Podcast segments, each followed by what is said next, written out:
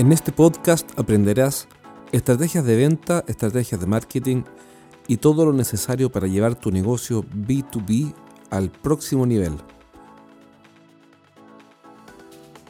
Hola amigos y bienvenidos al episodio número 83 de El Coach. Soy Jorge Zamora y te doy la bienvenida a un nuevo programa. Hoy día quiero contarte algo que conversé con un gerente de recursos humanos que me preguntó qué opinaba de un entrenamiento que ellos tuvieron el año pasado sobre manejo de objeciones y técnicas de cierre. Y tuve que responderle con la verdad. Tuve que decirle lo que realmente pienso de eso. Ahora el riesgo era obviamente caerle mal porque él estaba bien contento con mostrándome que habían hecho un curso eh, de manejo de objeciones y técnicas de cierre. El único problema, el único detalle es que ellos venden productos que tienen un promedio de venta de 60 mil dólares y son activos de producción. Entonces, eh, bueno, me preguntó qué opinaba. Y le dije la verdad. Le dije, mira, creo que no sirve de nada.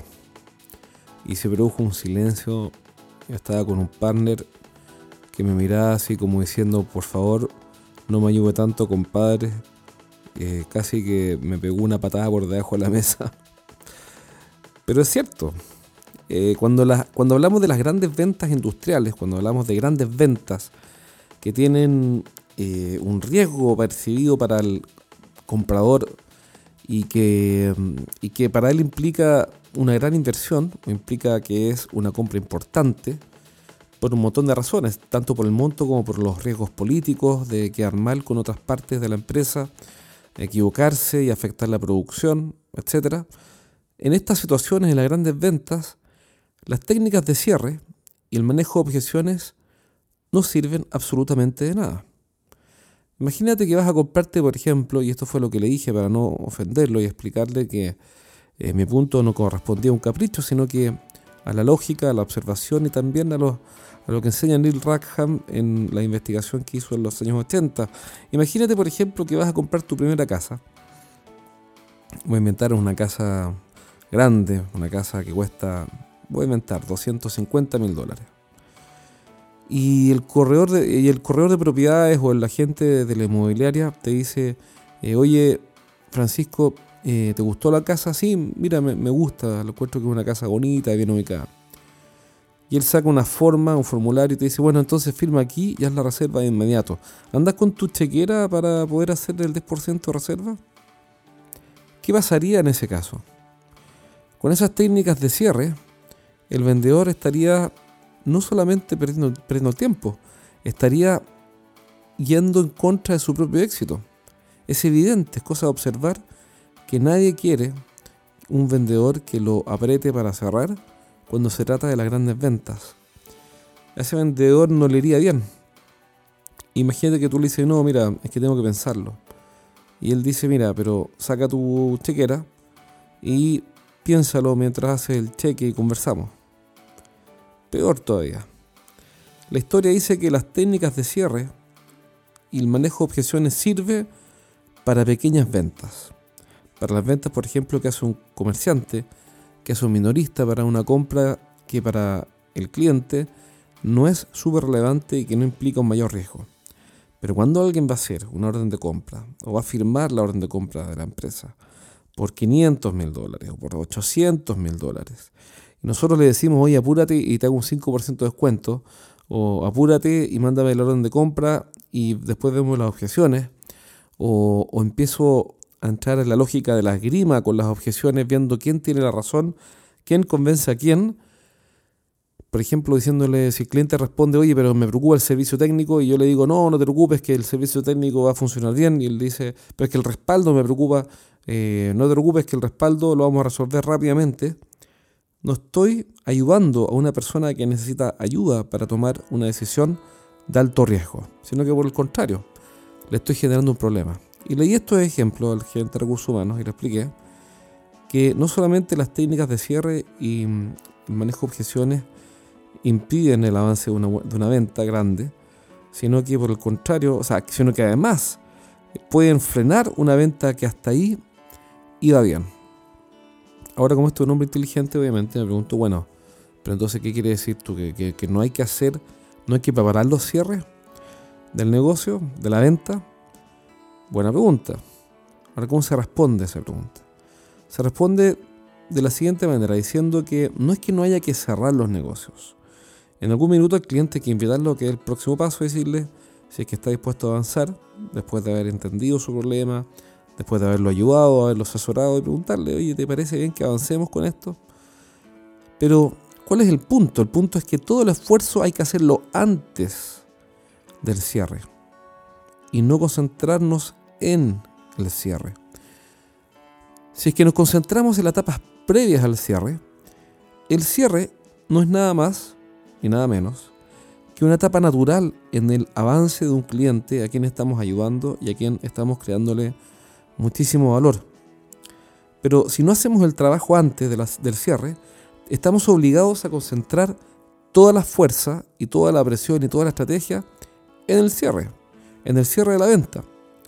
Y eso es como, es tan absurdo como, y también leí el ejemplo, es tan absurdo como que tienes una novia y no te haces cargo de ella, no la invitas a salir, no eres caballero ni decente con ella y la tratas poco menos que a las patadas y de vez en cuando la llamas y se te ocurre un día casarte y dices, bueno, ahora voy a invitarla a salir y voy a ser atento con ella y voy a ofrecerle matrimonio. Te estás jugando el 100% de la relación en un punto, habiendo descuidado la relación previamente. Las probabilidades de perder son altas.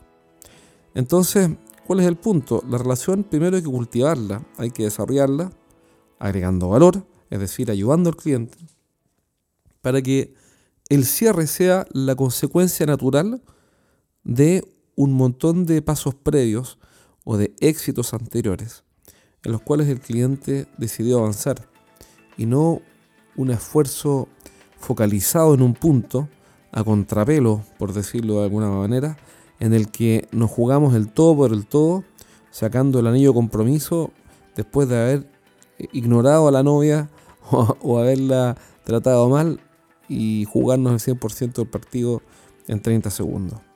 Eso no tiene sentido. No tiene sentido por, un montón de razones. Primero porque eh, es poco creíble, nadie nos va a creer nuestras intenciones en el último minuto. Si es que lo único que hacemos es tratar de venderle al cliente cualquier cosa que nos interese a nosotros y no ayudarlo, y el último minuto se nos ocurre concentrarnos en el cierre, abogando de que somos socios estratégicos, que, que lo escucho todos los días y que ya de verdad es tanto lo que lo escucho que creo que no tiene ningún valor. Entonces lo que estoy haciendo es eh, ser poco creíble, nadie te va a creer. Por ende el trabajo hay que hacerlo antes. Y por último, las objeciones no se manejan. Imagínate lo que estoy diciendo, manejar las objeciones, es decir, manejar o manipular las personas es básicamente lo mismo. Si yo digo que voy a manejar las objeciones de tal persona, estoy diciendo que voy a manejar a tal persona. Es decir, que la voy a manipular. ¿Para qué? Para torcerla o torcerle la mano, ganarle este gallito o esta grima y así ganar el negocio. Y eso es entender que el, cliente es una especie de adversario, un enemigo alguien a quien tengo que ganar, alguien a quien tengo que vencer. Desde un comienzo estoy planteando la relación como un ganar-perder. Y eso es no entender nada de ventas, al menos en no entender nada de las grandes ventas, en la cual los clientes buscan al asesor más confiable.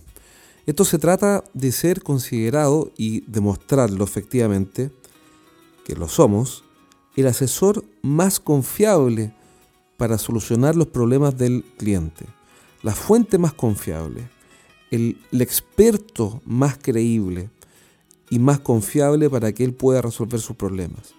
No el manipulador o el, el, hombre que resuelve las objeciones con esgrima intelectual.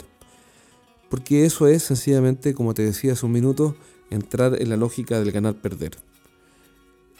Entonces, ¿qué es lo que está teniendo éxito? Lo que está teniendo éxito es sencillamente entender, comprender en profundidad al cliente y su negocio y configurar soluciones que a él lo beneficien tanto que esté dispuesto a pagar el precio que incluye nuestro servicio.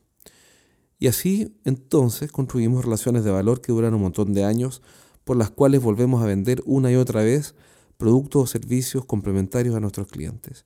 Pero a pensar que las objeciones hay que manipularlas y que hay técnicas para cerrar, en las grandes ventas sencillamente es una falacia.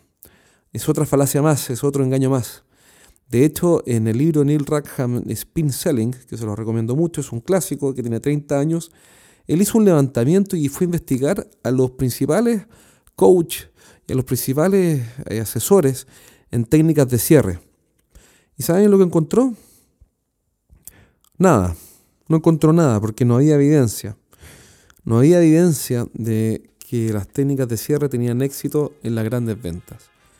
¿Y qué fue lo que le costó? Le costó el odio, el desprecio y la animadversión de un montón de gente que finalmente vendía la pomada, como se dice en Chile, vendía la pomada, es decir, eh, vendían ilusiones diciendo que iban a enseñarle maneras de manipular y controlar y, las objeciones y la, psicología de los clientes para, al final de un negocio. Entonces cuando Neil Rackham fue a investigar no encontró nada. Y tuvo que decir, señores, aquí no hay nada, no hay evidencia. No hay evidencia que diga que las técnicas de cierre sirven para los negocios grandes. Y por ende no es más que una ilusión. Para cerrar, ¿qué te recomiendo? Para cerrar el capítulo de hoy día te recomiendo que no te enfoques en el cierre, sino que te enfoques en comprender, en, investigar en profundidad el negocio de tu cliente y entenderlo de tal manera que ofrecerle una solución y ofrecerle resolver un problema sea algo fácil y natural para ti. Cuando hayas hecho ese trabajo con excelencia, el cierre se va a dar con poca fricción y con relativa facilidad y no vas a tener que manipular ni convencer a nadie, sino que vas a poder influenciar naturalmente, porque la venta se trata de influenciar, pero influenciar desde la ayuda y no desde la manipulación a alguien tan importante y tan hábil y tan buen lector, lector de nuestra conducta, como es tu cliente. Recuerda que toda la información de estos episodios y, mucho más está en el blog de estrategiasdeventa.com, estrategiasdeventa.com. También puedes descargar gratis los tres primeros capítulos de mi libro Los siete pecados de los ejecutivos de venta.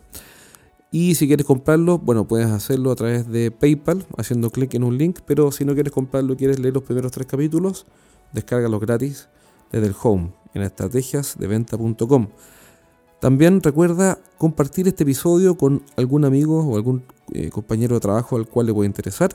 Y así este mensaje le llegará cada vez a más personas y nos ayudarás a difundir las estrategias de venta que ayudan a miles de personas a tener más éxito en esta fantástica profesión que es la venta. Te envío un abrazo desde Santiago de Chile y nos vemos pronto en un próximo programa del coach.